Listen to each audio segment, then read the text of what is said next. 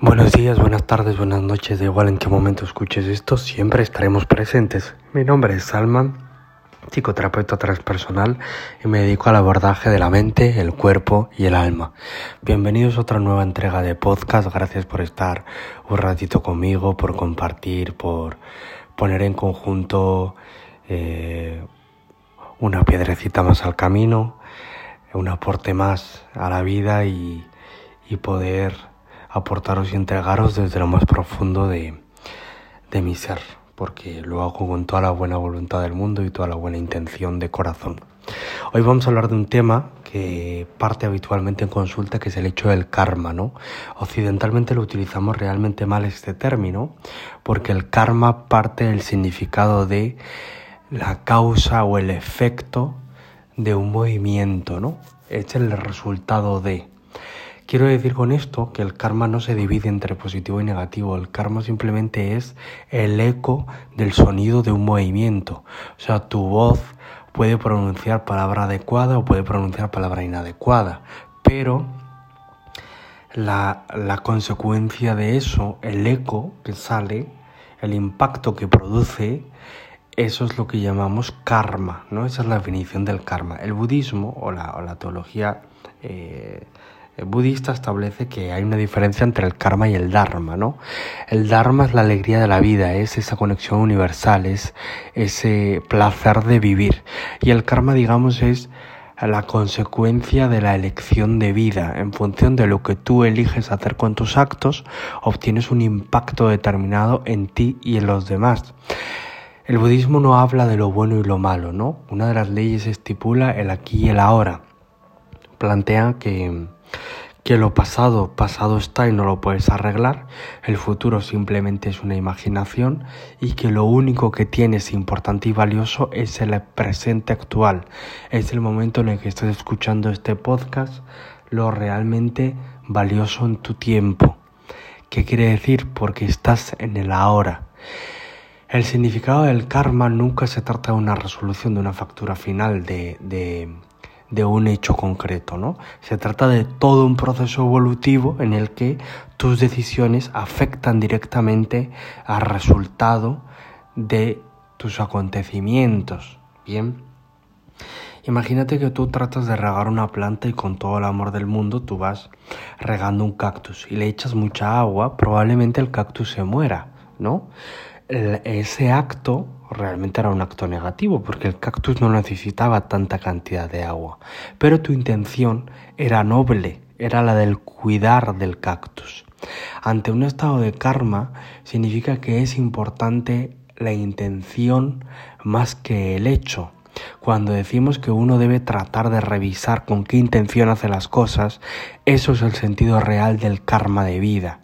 Cuando tu acción ha sido bien intencionada, tu acción ha sido dar de corazón, aunque la consecuencia final pudiera ser negativa o dolorosa, al final lo que importa es desde dónde sale esa acción, desde dónde te mueves, desde dónde decides.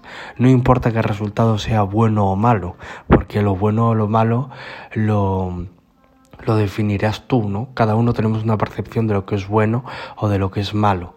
Pero ha llegado el momento de revisar desde dónde salen tus acciones, desde el buen hacer, desde el corazón, o lo haces bajo otra intención, ¿no?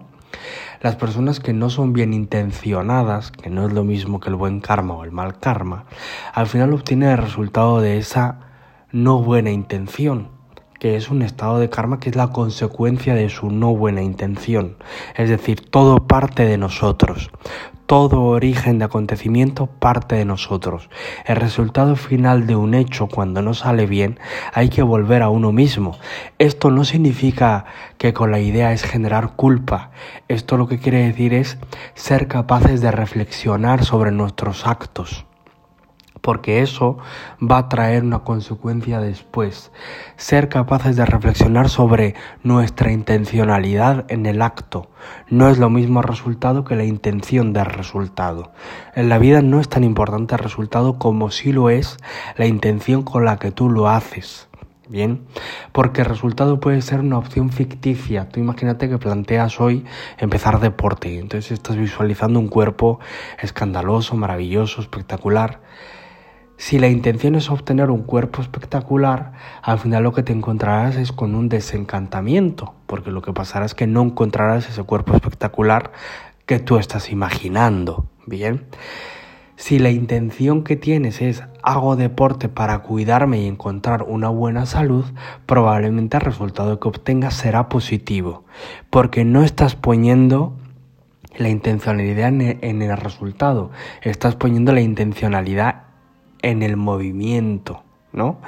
En, el, en la acción, no en la obtención de resultado. Por esto hay mucha gente que inicia cosas y las deja medias, por eso eh, tenemos frustraciones, por eso sufrimos más de la cuenta porque imaginábamos un hecho y luego no es lo que esperábamos. Por miles de cosas de este estilo, al final acabamos sufriendo los resultados del karma, ¿no? Por eso nos decepcionamos, por eso creíamos tal cosa y al final resulta ser otra. Eh, por eso nos ilusionamos con cosas y después se van desvaneciendo, porque es el resultado de un karma, es el efecto de haber sido esclavo de tu mente o de tu idealización, no de tu intención. Bien, el primer movimiento cuando va a suceder algo importante en tu vida, piensa desde dónde lo estoy haciendo. Desde el corazón, desde mi buena intención o desde otro tipo de obtención. Si es desde otro tipo de, de obtención, entonces tengo que revisar mis acciones, ¿no? Tengo que reflexionar mis acciones. Si lo que hago es desde lo más profundo de mi corazón, entonces debo dejar el agua correr, debo dejar la energía fluir, El karma es el resultado o el eco de una acción. ¿Dónde debemos poner atención? En el movimiento o en la energía de dónde sale y esto es imprescindible. Para tener una vida en equilibrio, para tener una vida armónica, la revisión trata de hacerla desde el corazón. Revisa, coge un boli, un papel y revisa con qué intención haces las cosas. Por ejemplo, preparo el desayuno a mi familia con la intención de cuidarlos o con la intención de que me reconozcan. Eh, cuido a mi pareja con la intención de apoyarlo o lo cuido para sentirme útil yo. Em, voy a trabajar porque amo aportar a los demás o lo hago porque simplemente me sirve como una obtención económica. Si tu respuesta ha sido que la segunda opción era la que a ti te valía, entonces quiere decir que debes pararte a reflexionar.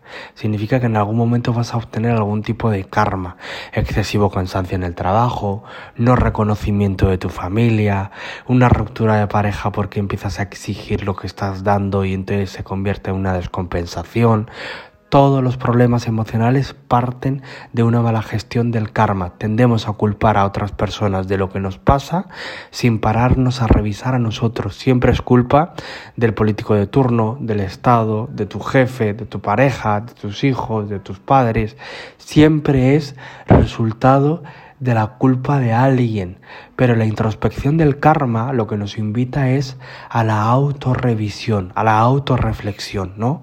A la autoindagación y a la autocolocación. ¿Desde dónde me estoy proyectando yo? ¿Desde la soberbia? ¿Desde el odio? ¿Desde el rencor? ¿O desde el amor? Elige siempre proyectar desde el amor, porque al final es el único camino posible. Si tú proyectas desde el amor, siempre el karma será infinitamente maravilloso porque el eco se expanderá por el universo y lo recibirás siempre mil veces multiplicado. En cambio, si tu acción la haces desde el ego, es probable que las consecuencias que recibas pues sea sufrimiento por las cosas que, que tu acción ha sido inadecuada. Espero que, este podcast te sirva, te aporte, te ayude, lo puedas integrar. Por favor, cualquier duda quedo disponible en, en arroba Salud para responder cualquiera de vuestras dudas y estoy siempre disponible. Gracias, gracias, gracias y hasta siempre. Hasta la próxima.